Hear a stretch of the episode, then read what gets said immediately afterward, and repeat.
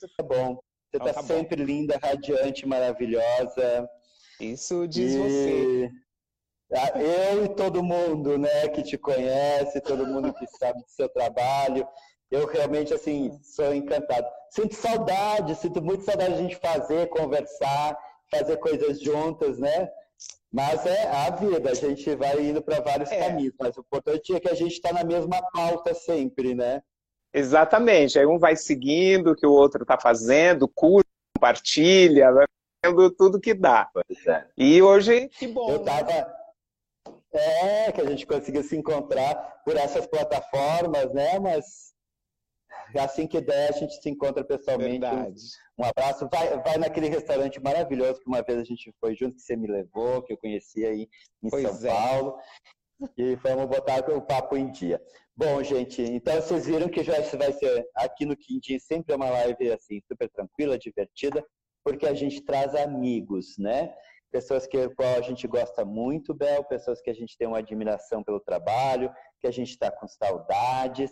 Bom, a gente faz uma apresentação formalzinha só para eu tenho certeza que todo mundo te conhece, é uma figura pública, todo mundo conhece você no Brasil, fora do Brasil. Ai, Mas eu vou fazer essa apresentaçãozinha rapidinho. A gente hoje está aqui no Quindim Entrevista com Bel Santos Maier, que é educadora social, mestranda no, do programa de pós-graduação de turismo pela USP, bacharel em turismo, licenciada em ciências matemáticas e tem especialização em pedagogia social. Veja que essa mulher né, tem um conhecimento, uma informação bem muito ampla.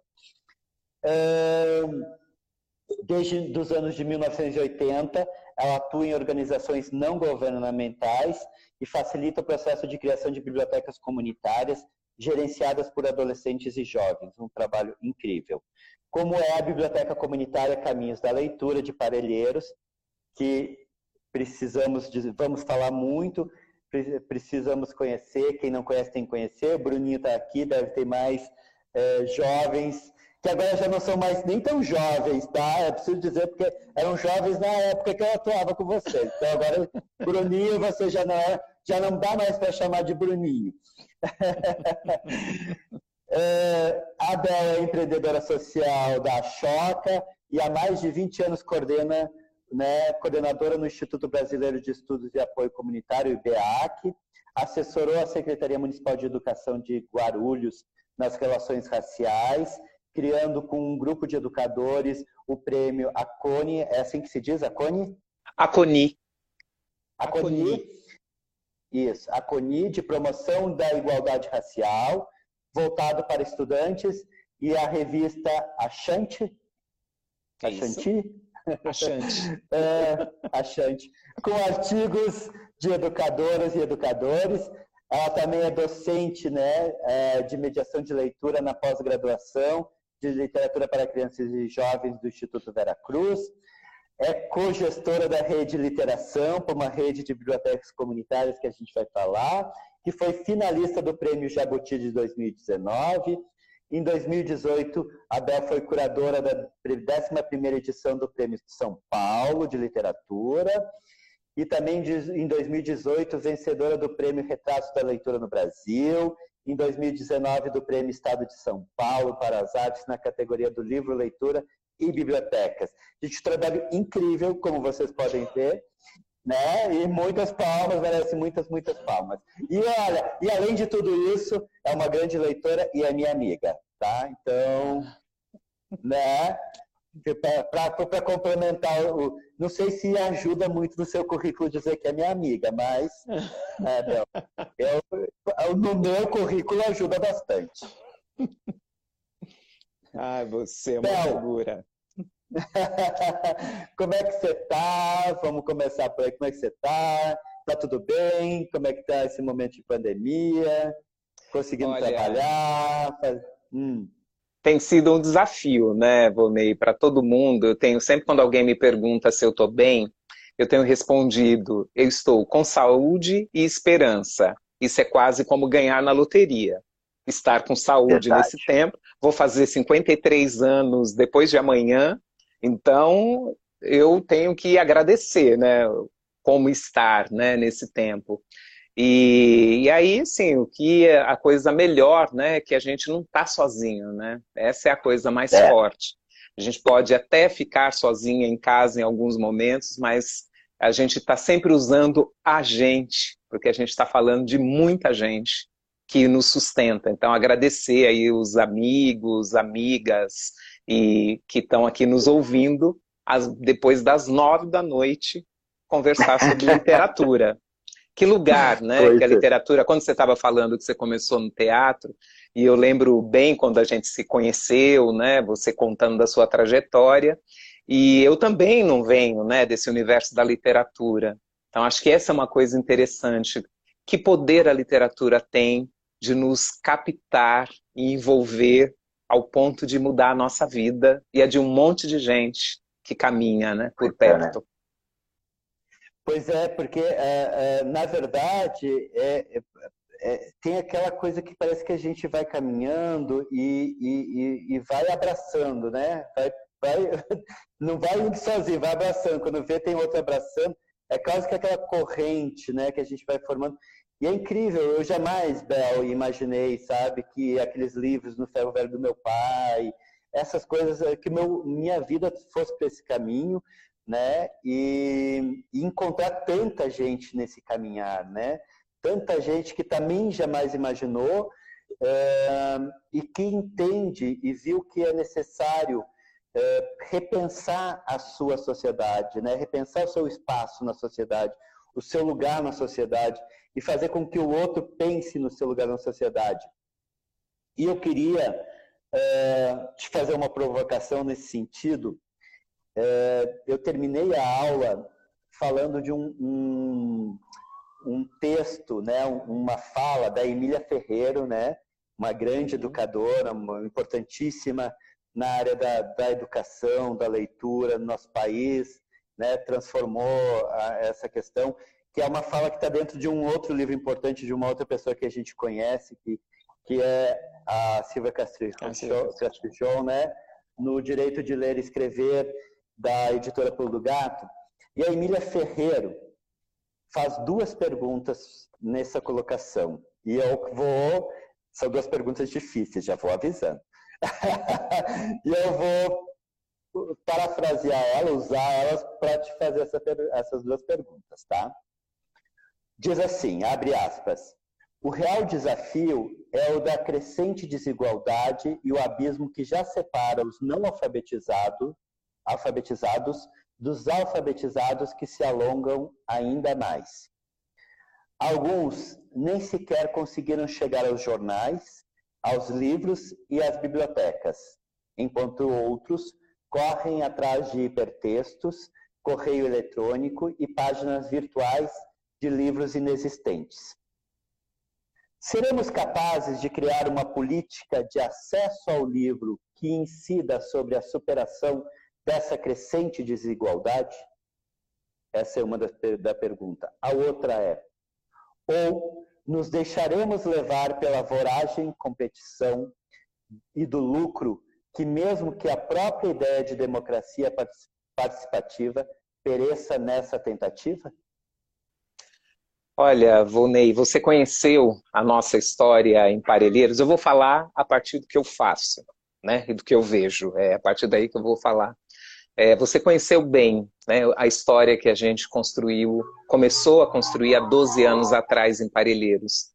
É, nós não encontramos um grupo de jovens leitores, pelo contrário, nós encontramos um grupo de jovens que não era leitor e que tinham até experiências ruins com a leitura. Né? Eles achavam que não gostavam de ler. E nós começamos ali a apostar, né, inclusive no que a Silvia Castridion diz, que a leitura ela pode sim ser um jeito de transformar o mundo a partir daquilo que você percebe, né, a partir dessa leitura da palavra sobre o mundo, você pode sim transformá-lo. E foi nisso que a gente apostou. Essa aposta de que a literatura ela possibilita, inclusive, repensar os processos de letramento. Né? O que a Emília Ferreiro fez, eu fui alfabetizadora e debrucei na história da Emília Ferreira. Eu achei que um dia eu ia morar no México, de tão grande foi a paixão por ela, né? Que era uma coisa que Paulo Freire já dizia da leitura Sim. da palavra, a leitura do mundo, a leitura da palavra. Mas pensar isso, né, no processo de letramento de uma criança fez muita diferença. E hoje o que, que a gente vê passado 12 anos com esses jovens que não eram leitores, que tinham muitas dificuldades no processo de letramento, de uso da gramática. Esses meninos começaram, pela literatura, ter vontade de falar mais, de falar melhor, de escrever sobre a própria vida. Então, a literatura, ela consegue, consegue sim reduzir essa desigualdade. Eu coloco minha mão no fogo que na periferia tem gente lendo muito mais que nos grandes palácios da Avenida Paulista. Porque assim, esses meninos, eles encontraram na literatura uma possibilidade para dizer coisas que eles não sabiam que existiam palavras para falar sobre aqueles sentimentos. Então, o que nós apostamos foi muito nesse lugar que a literatura tem de nos apoiar a falar sobre nós, a falar sobre o mundo. Eu lembro quando eu te pedi a primeira vez para que um dos jovens pudesse participar de um encontro internacional né, em outro estado. Era a primeira vez que esses meninos iam pegar um avião, iam viajar, uhum. iam encontrar, porque assim, qual foi a aposta? Não é que o Rafael tinha condições para fazer as discussões literárias que iam ter naquele seminário, mas ele precisava ver que existiam pessoas discutindo aquele tema. Se tinham pessoas, mais de 100 pessoas se encontrando para falar sobre a literatura, aquilo não era uma bobagem. Então, quando ele volta para sua comunidade, ele fala assim: olha, tem gente que fica três dias na Bahia falando de literatura. E aí você, hoje o Rafael é um estudante de biblioteconomia, de tanto que ele se interessou. Ele fez o técnico em biblioteconomia e hoje está fazendo a graduação. Então, eu não tenho a menor dúvida que a literatura reduz desigualdades, ela pode ser um gancho para a alfabetização, em Parelheiros há vários grupos de pessoas sendo letradas e porque se apaixonaram pelas palavras de Carolina Maria de Jesus. Quando nós lemos para elas o que significava chamar quatro pratos de comida de espetáculo deslumbrante, elas entenderam, nossa, arroz, feijão, verdura e carne é espetáculo deslumbrante, para quem passa fome é.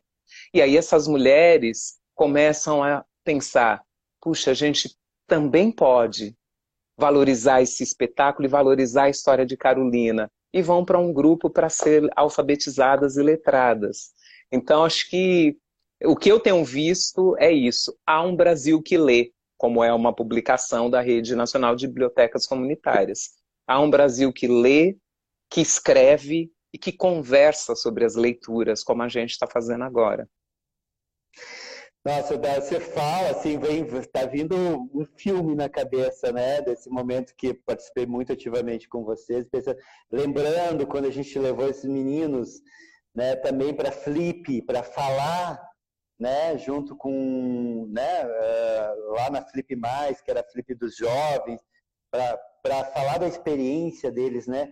Esse, essa, essa, possibilidade, uh, a gente sabe que o quanto a gente lutou, né, uh, juntos, de eles entenderem dos espaços, né, da ocupação dos espaços de poder, inclusive, de discussão, de ir discutir com prefeitos, secretários, né, de entender que que estava em pé de igualdade, mesmo a sociedade dizendo que eles não estão, mas a gente podendo uh, inspirar eles para eles se colocarem nesse pé de igualdade, e a leitura, como você disse, né, tem muito a ver com isso, olhar essas experiências, os encontros nacionais que aconteciam pelo Instituto CIA, e então, assim, eu lembro das mudanças, até você falou dessa história de escrever, falar, eu, eu lembro muito de uma pessoa que já adulta, é, que é, é, tem um carinho enorme, que é lá de Recife, a Betânia.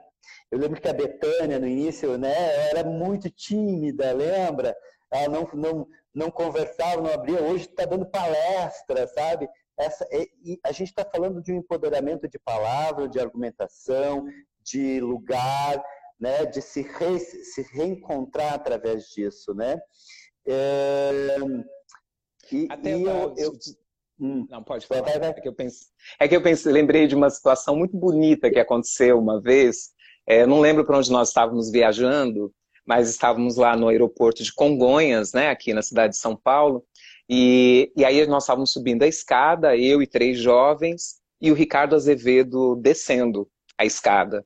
E aí alguém falou: Nossa, acho que é o Ricardo Azevedo. Esses meninos saíram correndo atrás do Ricardo Azevedo, falando: Ricardo Azevedo, a gente tem o seu livro, Os Contos de Enganar a Morte, né? Que eles leem lá na biblioteca. Uhum.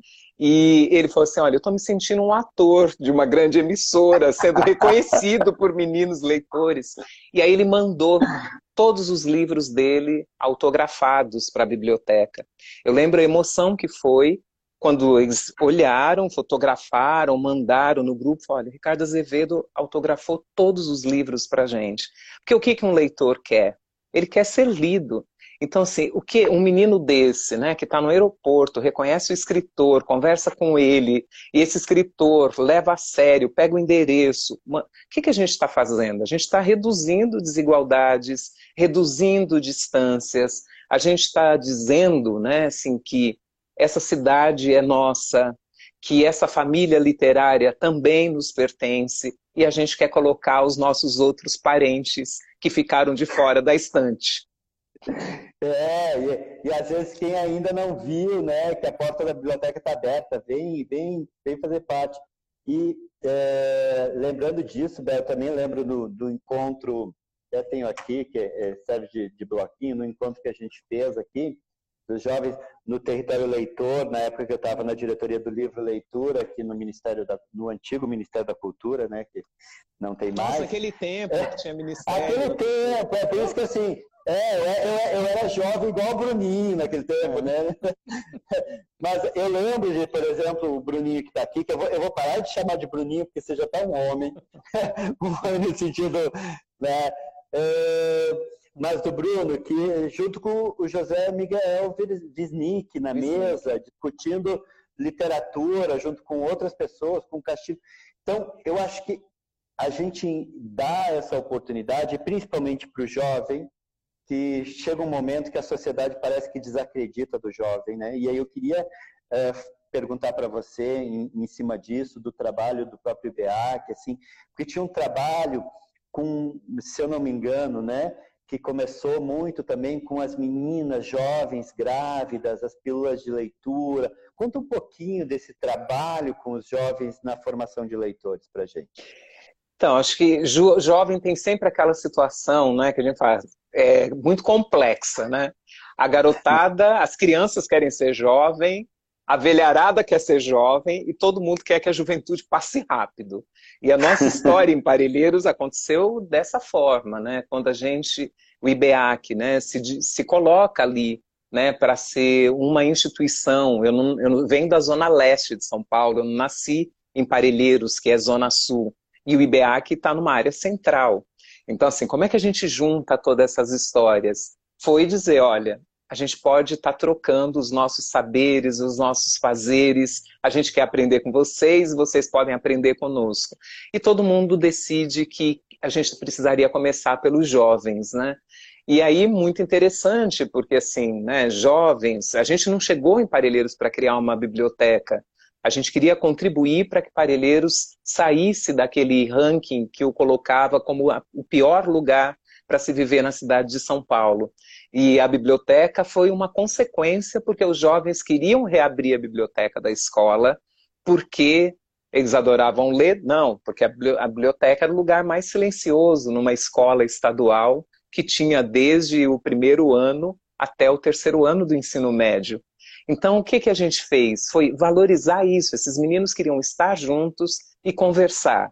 E o que a gente ofereceu foi, vamos pensar juntos uma biblioteca, o IBA, que não foi a primeira biblioteca que a gente construiu né, com jovens, a Solano Trindade, que tem 20 anos, foi a primeira, a gente aprendeu muito com jovens da Solano.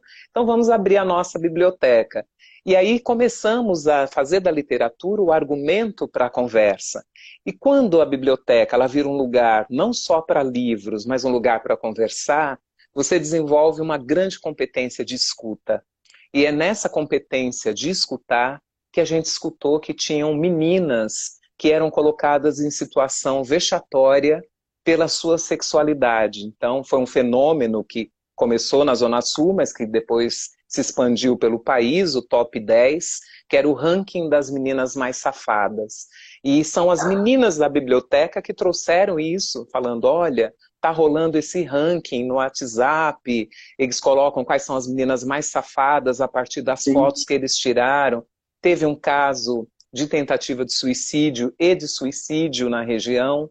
E aí nós começamos na biblioteca. A gente podia falar, nossa, que triste, né? Que é a solidariedade inoperante, que a Senise Monte uhum. de Vicente chamou. Então, assim, ah, triste, paciência, mas aqui é lugar de leitura. A gente falou, aqui é lugar de vida. E a gente vai atrás das palavras que nos ajudam a viver. Então, é assunto nosso. Então, nós começamos a separar literaturas feministas e a construir cinco, pelo menos cada encontro, a gente construía dez jeitos de ser feminista. Já que o top 10 eram dez jeitos de destruir as meninas, a gente precisava construir os nossos jeitos de apoiar as meninas. E isso desencadeou uma série de ações muito bacana, até uma coisa linda. Eu estou escrevendo um artigo com a Kathleen, ah. que é uma das jovens, sobre essa história. Nós acabamos de escrever para a sementeira, contando a história das sementeiras. Esse grupo virou um grupo de sementeiras de direitos, virou um grupo de mães mobilizadoras, que são mães que apoiam outras mães, e nesse momento, todas as quintas-feiras, com a consultoria do João Carrascosa, ele é o nosso formador. Nós estamos escrevendo um livro coletivo com 53 pessoas, escrevendo o primeiro livro das crianças de Parelheiros. A Sidneia, que você conheceu, criou um time de uhum. futebol, que é um time de Uau. futebol feminista. As perifeminas, em suas camisetas, as carregam trechos literários, que elas colocam Incrível. seus corpos e o esporte também como esse acesso à leitura, porque foi a literatura que nos deu tudo que a gente tem construído em Parelheiros. Muita coisa nesses 12 anos. Gente, que incrível, Bel. Bom, vocês, é, vocês que estão aqui acompanhando a Bel estão vendo por que, que a gente chamou, porque é incrível realmente, assim. E eu acho que não só as questões que você traz ligadas à literatura, mas, assim, de cidadania, né? desse espaço, você falou, né? A biblioteca era um espaço, eles queriam que era um espaço de convivência. E como é que a gente convive, né? Como é que a gente quer conviver nesse, né, nessa nossa sociedade? Da melhor forma possível, com todo mundo tendo seu espaço, com as garantias de direito. Então, assim, para que a gente conseguisse, para que se consiga isso, tem que discutir, né? Tem que discutir quais, quais são as, os meus direitos, quais são as garantias, o que está. Eu não sabia dessa do, do, dos top 10, das meninas mais safadas. Às vezes tem umas coisas que a gente não sabe né, o porquê que existe, mas. Mas que bom que apesar que, que teve isso e vocês conseguiram transformar disso né, um processo de discussão, né? E, é, Bel, Bom, eu tenho tantas coisas para te perguntar, tem coisas que eu já conheço, mas assim, não canso de perguntar, né? Porque realmente é incrível a transformação nesse espaço, né? Numa... Porque, na verdade, é importante a gente discutir aqui, porque transformou não só a vida dessa, né, desses jovens, transformou todo o entorno, né? E, e, a gente, quando a gente fala do entorno, não é só do município de Parelheiros. Hoje, esse trabalho com esses jovens é conhecido no Brasil pela rede de bibliotecas, mas também pelos, por esses artistas. Olha, sempre que eu converso com escritores, tem uma referência ao, a esse trabalho, né? Então, o quanto isso chegou, né? O quanto isso al, alcançou né? o volume e, e a importância de, desse trabalho e que com certeza, né? É, inspira tantos outros trabalhos com, com os jovens. Bel, conta um pouquinho para gente porque assim existem algumas coisas, né, em, em relação. Ah, eu só queria dizer, tem várias pessoas de bibliotecas comunitárias aqui, queria dar um alô, pessoas que eu gosto muito, e também é, a gente está, o Adolfo Córdova, que é o nosso convidado de amanhã do México, está aqui ouvindo. Um alô. Não acredito. Adolfo. Tá, é. Amanhã conversa com ele, gente, às quatro da tarde aqui no Quindim Entrevista. Ah, tenho que mandar um beijo pro Adolfo. Nós estivemos juntos o ano passado, numa, num mesmo evento, né? E sou super fã, fã e leitora. Adolfo, é. incrível. E olha as coincidências, né? Porque quando a gente convidou, tanto você quanto ele, a gente não sabia disso. Depois ele ficou sabendo, não sabia disso, de, que vocês se conheciam.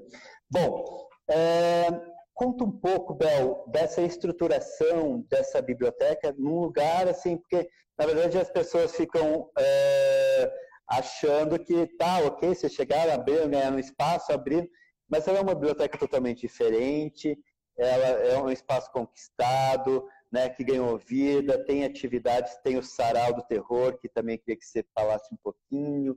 Conta um pouquinho, como é que é estruturar uma biblioteca, ouvindo jovens, ouvindo a comunidade, né? Qual foi o seu papel aí nesse, nesse sentido também? Então, né, é uma história longa, eu estou tentando contar, de, refletir sobre parte dela no mestrado. Né? Meu mestrado é sobre a caminhos da leitura. Eu estou discutindo dentro do turismo, discutindo a questão das mobilidades, né? Então, tudo que circulou e que fez essa biblioteca ser conhecida até fora do Brasil, como você mesmo disse, né? Então, assim, o que que o que que movimentou nessa biblioteca? Foram as pessoas, né? Os seus corpos. A ideia da biblioteca viajou os imaginários, cada vez que alguém nos visitou, saiu dali e virou um pouco embaixador de Parelheiros e da biblioteca, passou a falar sobre ela, e os objetos que circularam, né? Não sei se você sabe, aquela exposição dos 50 anos dos ilustradores de Bolônia, o Sesc doou para Parelheiros. Então hoje ela saber, que incrível. É, então hoje ela tá Parelheiros hospeda essa exposição, né, que é 50 anos da ilustração, está uhum. dividido nos nossos vários espaços, que a gente tem casinha de história, tem casa no meio do caminho, tem um monte de coisa hoje em Parelheiros. E como que tudo isso começa, né? A gente não chega, pega uma caixa, as caixas de livro e monta uma biblioteca comunitária. Então, quando os jovens, né, depois desse desejo de abrir a biblioteca da escola, e nós fizemos a proposta, por que, que a gente não cria a nossa? Tudo isso começa dentro de uma unidade de saúde, com a, o Pílulas de Leitura, né, que foi o que você conheceu. Então, como que a gente tinha, né, funcionava? Recebia doação de livros, geralmente recebia doação, né, aquela coisa, pé de pobre não tem tamanho, cavalo dado não se olha os dentes. Então, assim, o que chegava, a gente pegava. Depois, né, a gente foi aprendendo com as pessoas que são desse universo da literatura, que a gente precisa de literatura de qualidade, né? Literatura com palavras que a gente possa mastigar, com palavras e ilustrações que nos façam pensar. E aí todo esse movimento nos ajudou a construir critérios. E aí a gente teve a felicidade de ter o projeto aprovado a gente poderia muito bem, eu lembro até hoje, eram 20 mil reais para comprar de livros. A gente poderia ter feito uma conversar com uma bibliotecária, organizar a lista dos livros importantes para uma biblioteca e comprar. E a gente decidiu, não, nós vamos fazer uma política de desenvolvimento do nosso acervo. Nós precisamos saber o que tem dentro da nossa biblioteca. Se a gente quer se ver naquilo que a gente lê, a gente precisa conhecer que acervo é esse. E aí, aquela história, né? Eu sempre convidei, pode ser que aqui tenham várias pessoas, que eu e o IBA, que falou, vamos ali em Parelheiros? E aí, nesse ali, né, 50 quilômetros do centro, nós conseguimos, né, Fernanda Pompeu, uma jornalista que deu formação para nós, outros amigos que trabalhavam fazendo resenhas de livros para jornais de literatura, foram lá nos apoiar em formação, depois de alguns meses de formação, a gente falou, agora nós vamos fazer a compra. E aí fomos para a livraria juntos, fretamos um ônibus, viemos em quase 40 pessoas, para pegar nas estantes, abrir os livros, comparar as edições. E não compramos tudo de uma vez, porque a gente queria também ter essa oportunidade de conhecer autores, participar de eventos literários, de conseguindo atualizar o nosso acervo. E é o que a gente tem feito até hoje, né? Essa semana mesmo mandaram para nós uma doação de livros, uma lista. O Rafael ficou dois dias, ele e o Bruninho, estudando esse acervo para ver, olha, quais que são interessantes para a nossa comunidade, quais que podem ir para outras. E essa é uma parte. E a outra é formar os jovens como mediadores de leitura. Então, esses meninos e meninas, eles foram e a coisa importante que a gente aprendeu né, na nossa rede de bibliotecas comunitárias é que a gente vai fazendo isso o tempo todo. Né? Você continua fazendo formação, com certeza. Eu faço formação até uhum. hoje. Então não existe um mediador que está pronto. A gente vai se formando dentro desse processo. Então, né, eu lembro uma vez, os meninos foram falar num evento aqui na Prefeitura de São Paulo, e uma pessoa me mandou uma mensagem falando assim: olha, é, você precisa é, cuidar melhor desses meninos, porque assim, eles falam muito errado. E eu respondi, né, uma coisa que eu aprendi com Paulo Freire, eles falam errado a coisa certa. Tem gente falando certo a coisa errada.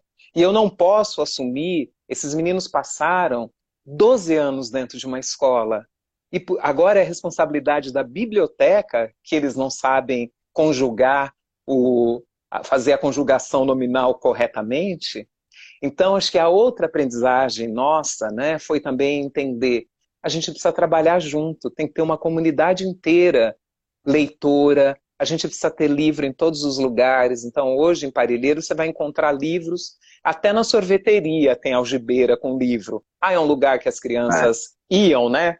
Então, assim, tem algibeira lá, tem algibeira no bar, tem algibeira nas unidades de saúde, no hospital, tem uma maternidade literária dentro do hospital. Então, é, tem que ser um compromisso de todo mundo, né, Rony? A biblioteca sozinha não dá conta.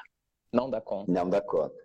É, é isso que a gente fala. A gente aprendeu, né, Bel, é, que né, só ter o equipamento, ter os profissionais, ter livro não é suficiente, é preciso políticas públicas, é preciso da sociedade junto, essas discussões, né?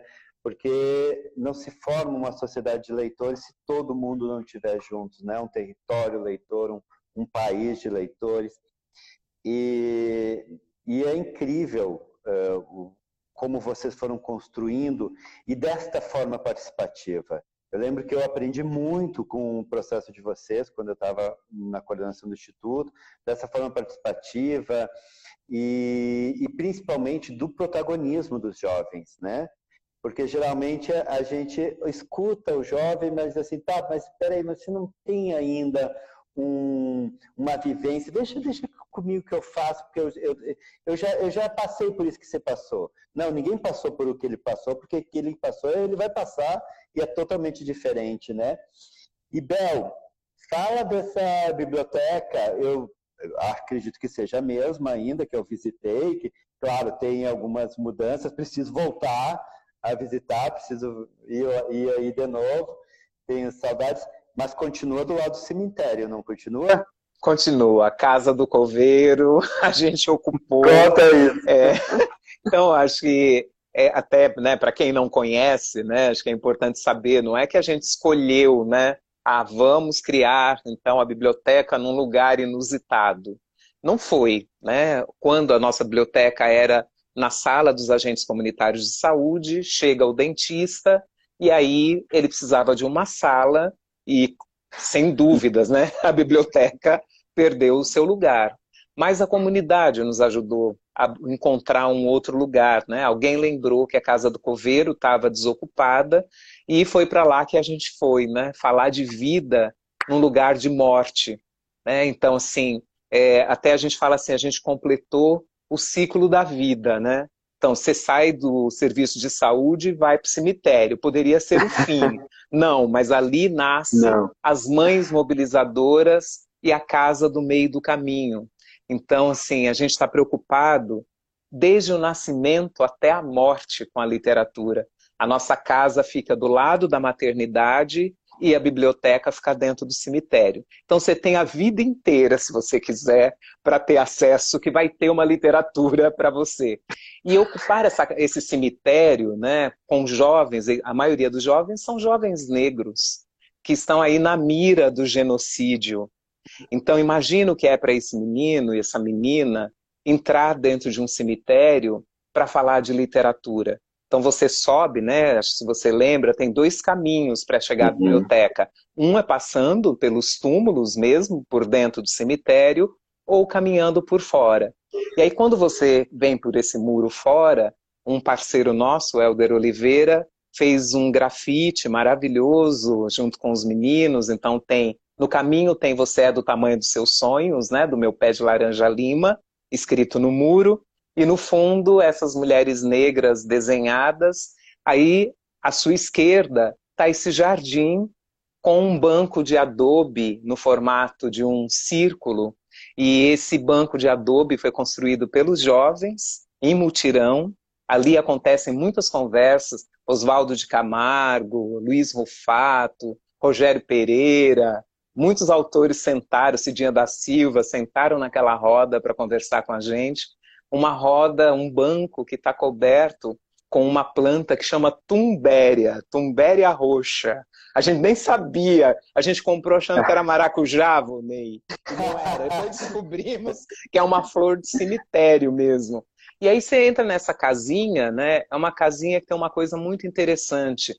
Uma varanda que fomos nós que construímos também, em mutirão, em parceria com o apoio do Consulado da Alemanha, e depois dentro quatro cômodos, três, três cômodos pequenininhos, com estantes que vão do teto até o chão, para garantir autonomia. Então, em qualquer estatura que você tiver, você alcança livros dentro da biblioteca. E uma pequena cozinha, porque os meninos passam o dia inteiro lá, de lá eles vão para a faculdade, quem está estudando ainda, tem vários formados já, e quem está estudando come ali, e ali surgiu uma cozinha de alimentação saudável, com mães, avós cozinhando para gente. Que máximo, gente.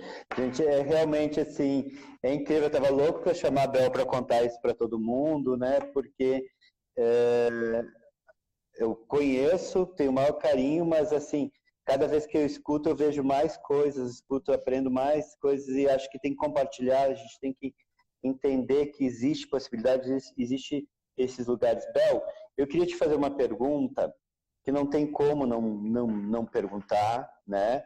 Até porque nesse todo esse contexto social e tudo que você falou, queria perguntar como você enxergou, né? Você também, né? Você é uma mulher negra, como é que você enxergou esse empoderamento desses jovens, né, desse espaço, que muitos, como você disse, são negros, é, muitos é, são, são gays, lésbicas, né, tem, tem essa questão sexual, e muitas meninas. Como é que você viu essa, né, tudo que a gente batalha, a gente acredita com que como a literatura, não só a literatura pelo, pela ficção, mas pela possibilidade de conhecimento, da informação que vem com tudo isso, né, da ocupação de espaço, viu eles crescerem com isso, né, se posicionarem com isso. Como é que é? Eu acho que deve ter sido assim incrível, né? Olha, Vonei, eu fico babando, né? Eu sou suspeita. Cada vez que eu estou precisando escrever, né? Eu quero acabar o meu mestrado e é muito, é um, tem sido um processo também muito lindo esse. Eu não sei se meu orientador está por aí, meu orientador parceiro, ele foi lá, sentou com os meninos, os meninos vão para a universidade, a gente tem feito muito esse vai para lá, vem para cá. E eu muitas vezes, né, tenho ficado assim emocionada de ver esses meninos no palco. Um dia ver a Kathleen no palco, né, e falando, eu estou muito nervosa, você está dando um show de reflexão, todos eles, né, todos e todas eles, e essa construção da identidade, e, e eu fico pensando, né, acho que a, eu estou no IBEAC há 24 anos, e eu aprendi muito com a Vera Leon, né, que foi quem me acolheu, que é minha uhum. amiga, mas foi Sim, quem, ela foi minha chefe uma vez na vida, né? E eu aprendi muito com a Vera, esse respeito, ela diz muito. quem sabe melhor para si do que a própria comunidade? Então, como é que você pode chegar dizendo como as pessoas têm que ser? E eu lembro as cobranças né, que me faziam. Eu sou uma ativista das causas raciais e algumas pessoas me falavam: Nossa, essas meninas com cabelo alisado. Fala, se o problema do mundo for o cabelo alisado da menina, a gente resolve agora sabe? Então, assim, como respeitar esse processo, esse tempo? Você conhece alguém que lê um livro pegando, folheando e o livro está lido? Por que, que a gente tem tanta pressa com a vida das pessoas uhum. e não consegue respeitar o momento que isso vai acontecer? E aconteceu, sabe? Eu não precisei ser a ditadora, assim como eu não acredito que a literatura possa ser prescrita no sentido de falar, menino, vai ler. Não, eu sento uhum. e leio com eles. Então, o processo de construção identitária aconteceu fazendo junto mesmo. Eles conhecendo outras pessoas, participando de eventos, encontrando a literatura. Eu acho que o que aconteceu, o sucesso dessa história, é um profundo respeito que eu tenho por eles, que é um respeito que eles têm por mim. Né? É, é muito emocionante você ver é. esses meninos é, me ligando para perguntar como eu tô. E às vezes nessa relação de formador, formado, a gente acha que isso não é assunto nosso, que a obrigação é minha estar sempre perguntando como eles estão e propiciando as coisas para eles. Tem alguns deles que estão aqui hoje nesse debate que falaram uhum. que quando eles estiverem estabilizados profissionalmente, não sei como, porque estão acabando com todos os direitos trabalhistas, mas tem alguns aqui que prometeram que vão me pagar uma semana no spa por tudo que eles já me fizeram passar. Eu falei, olha, eu quero, quando eu estiver bem velhinha, alguém que leve a minha cadeira de roda para ver a parada gay, quero alguém lendo no meu ouvido. Então, assim, eu tenho uma lista de pedidos. Mas eu diria assim, o sucesso é esse, é um profundo respeito. Eu não acredito que há outra forma de construir relações educativas que não passem por isso. E, Bela, é interessante porque eles estão aqui eh, comentando e rindo também. O Bruninho disse que quando chegou tinha franja, hoje tem um cabelo Black Power, que já se acha que é a Rihanna. Então, isso é muito legal, esse processo de transformação, porque tem que ser isso. E a gente poder é, nos entender, rir da gente mesmo, né, também e tudo. Agora, deixa eu te fazer uma pergunta, porque, na verdade, eu acho que você tinha na mão aí é, uma responsabilidade, tinha, tem, né? E os meninos têm que te botar no sol, quando você ficar velhinha, pega um sol, bota, tira do sol para não cozinhar, levar na paragueira, essas coisas tudo. Mas assim, não teve momentos de medo, Bel? Porque a gente está falando de uma sociedade que é difícil, racista para os jovens, para muita questão. Não teve momentos de você dizer assim, meu Deus do céu, e agora? Que, né? Como é Olha, não é que teve, tem até hoje. É, acho que tem uma coisa, eu, eu falo muito, né? Eu falo que se eu, se eu tivesse. É, é que agora eu tenho coisas para fazer para esse momento, mas eu quero, é, não muito longe, e eu já convidei algumas amigas para a gente fazer isso, para a gente construir uma, um conjunto de contos e cantos para colocar as mães negras na cama, para elas descansarem sem culpa e sem medo. Porque assim, não existe uma mulher negra que não morra de medo do que pode acontecer aos seus filhos e às suas filhas. Eu não sou mãe dos meninos, mas eu divido como mais velha a dor e a preocupação que as mães têm. Nós estimulamos tanto esses meninos a estudarem, não tem universidade em Parelheiros. Estudar significa pegar transporte público no começo da madrugada para voltar para casa. Ser deixada no ponto pelo motorista, eles já enfrentaram isso. O medo, já enfrentaram roubo, medo de abuso, de ter pessoas da família tendo que descer para a rua, para o ponto final, para fazer mais dois quilômetros no meio do mato, com medo. E aí você faz. Então, o nosso coração fica na mão é, meninos que foram humilhados indo para um evento cultural no centro, levando outros meninos, foram parados pela polícia, revistados, passaram vergonha. E, e aí um desses meninos me ligou um dia falando, puxa vida, né, a gente batalha tanto, vocês batalharam para a gente se apropriar da cidade, você está fazendo tudo direitinho e ainda passa por situações de humilhação e violência. E aí o que que a gente, como que a gente faz para enfrentar? Dividindo o medo junto. Então, assim, eles sabem quais são os medos que eu tenho e a gente começa a pensar o que, que a gente pode fazer para mitigá-los. O que, que a gente fez um dia depois da eleição presidencial? Nós tínhamos uma reunião agendada da Litera Sampa, e aí, quando saiu o resultado do segundo turno, começou a circular um monte de mensagem no grupo. A gente não tem condições de fazer reunião amanhã, vamos cancelar? Aí nós, as mais velhas, falamos de jeito nenhum. E a reunião era em Parelheiros. A gente continua fazendo com gestão, a gestão compartilhada. Ah, cada reunião é em uma biblioteca. E o encontro era em Parelheiros. Então significava não só manter a reunião para quem sai de Guarulhos, significava percorrer 90 quilômetros chorando para nos encontrar em Parelheiros. E a gente pra organizou para se abraçar, a gente organizou uma cerimônia de cuidado. A gente falou, olha, cada um de nós tem que ser responsável por pelo menos mais um, a cuidar desse mais um para a gente atravessar esse tempo difícil. Agora, sabe o que, que os meninos vão fazer da Caminhos da Leitura? A gente está olhando todos os índices os da Caminhos da Leitura e outros parceiros nossos do território, do CPCD. A gente está olhando, né? 20% dos estudantes de escola pública nem abriram lá os aplicativos das aulas à distância. Em Parelheiros, você pode imaginar o que significa esse índice, com tantas pessoas Sim. sem acesso à internet. A gente falou, muitos desses jovens não vão voltar para a escola ano que vem. O que, que vai significar para as periferias você está distante da escola. Por mais críticas que tenham pessoas fazendo as escolas, mas você tem um vínculo com o espaço físico ao saber. Então, o que, que os meninos decidiram fazer? Nós vamos juntos, cada um de nós vai ser tipo anjo da guarda de outros 20 meninos. A nossa tarefa vai ser conversar com eles para ir mantendo o vínculo até o ano que vem, para segurar na mão desses meninos para eles não abandonarem a escola.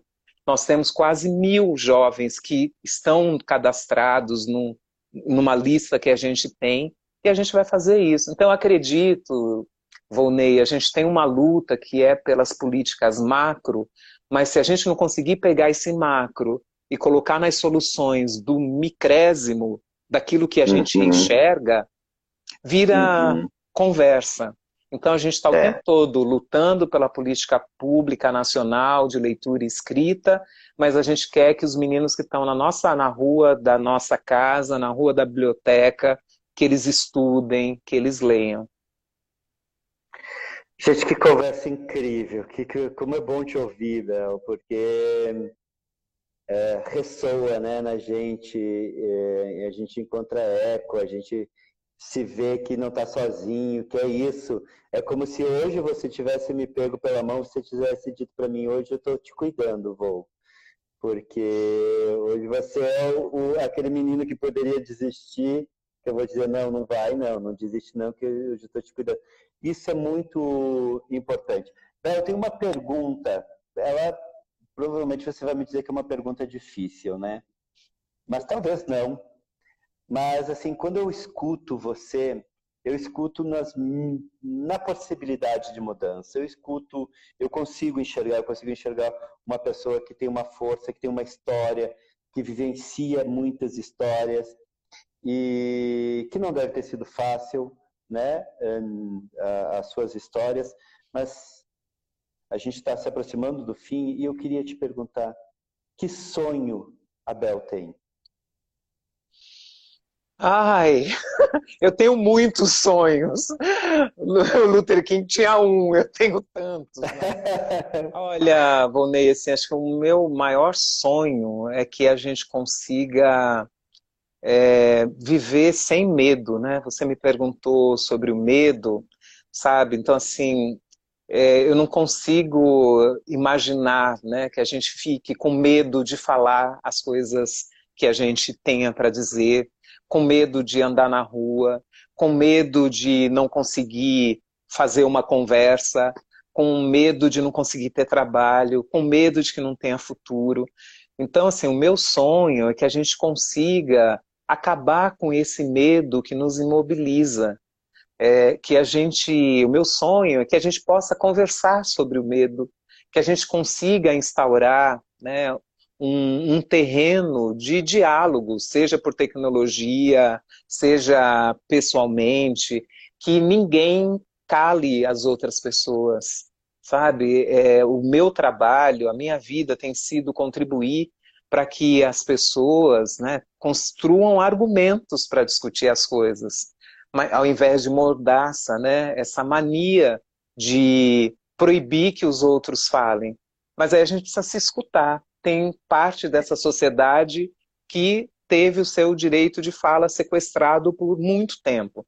Então agora precisa sim os homens parar de falar um pouco, escutar as mulheres, os brancos precisam parar de falar um pouco, escutar uhum. o que a gente tem que dizer. Então, meu sonho é isso, que a gente abra uma grande escutatória e aí a gente começa, vai diminuir esse medo que a gente tem do outro, de achar sempre que o outro vai nos atacar. É isso. Que lindo, né? Nossa, que lindo. eu nem sei quanto tempo a gente tem, talvez a gente tenha uns três ou três minutos. Vou deixar aberto, né? É, teve muitos aqui comentários, teve muita gente parabenizando, muita gente que sabe do seu trabalho, da sua trajetória, da trajetória dos meninos, né? Dessa trajetória em conjunto, né? Que se constitui. Eu lembro muito quando a gente ganhou, eu estava no instituto e a gente ganhou o prêmio Amigo do Livro, né? E aí a gente queria que vocês estivessem, porque na, na realidade Acho que tem muita representatividade nesse trabalho, que representa muitos Brasis, muito trabalho das bibliotecas comunitárias, muitas realidades, muitos jovens, muitas crianças, muitos adultos, né? A Rede Nacional de Bibliotecas Comunitárias é um orgulho ter esse trabalho, faz um papel importantíssimo, né? Onde às vezes o Estado virou as costas, ou mesmo tendo a presença do Estado não como deveria, então, esse processo de escuta, queria muito te agradecer por ter aceito o convite, matar saudades de você, né? Matar saudade dos meninos, das meninas, né? Quando, que, que aí de parelheiros, das bibliotecas comunitárias, vi um monte de gente aqui, sinto muita falta, né? Um grande trabalho e deixar as últimas palavras aí para você, falar o que você acha que que tem que falar. E obrigado ah, mesmo, viu? Te agradecer, agradecer muito é, tudo que você fez para que a gente pudesse circular mais nesse país. Você está lá no comecinho da nossa, da nossa história. Obrigada por esse convite e que a gente tenha cada vez mais gente nesse mundo do livro e da leitura, porque tem muito ainda para fazer. A gente já fez muita coisa. E olha assim, essa pandemia mostrou, né, que gente, o que a gente fez não foi em vão.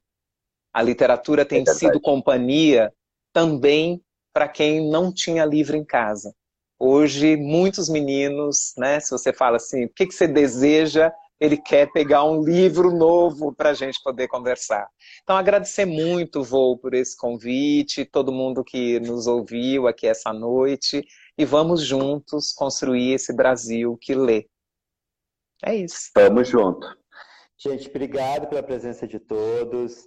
É, obrigado mais uma vez, Bel. Continua. O, o Instituto Quindim está aqui sempre também. Eu estou aqui.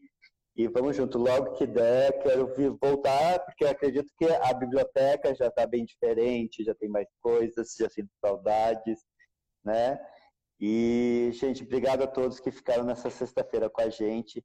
Eu disse que era imperdível e realmente é imperdível ouvir a Bel, né? Fazer essa, essa trajetória.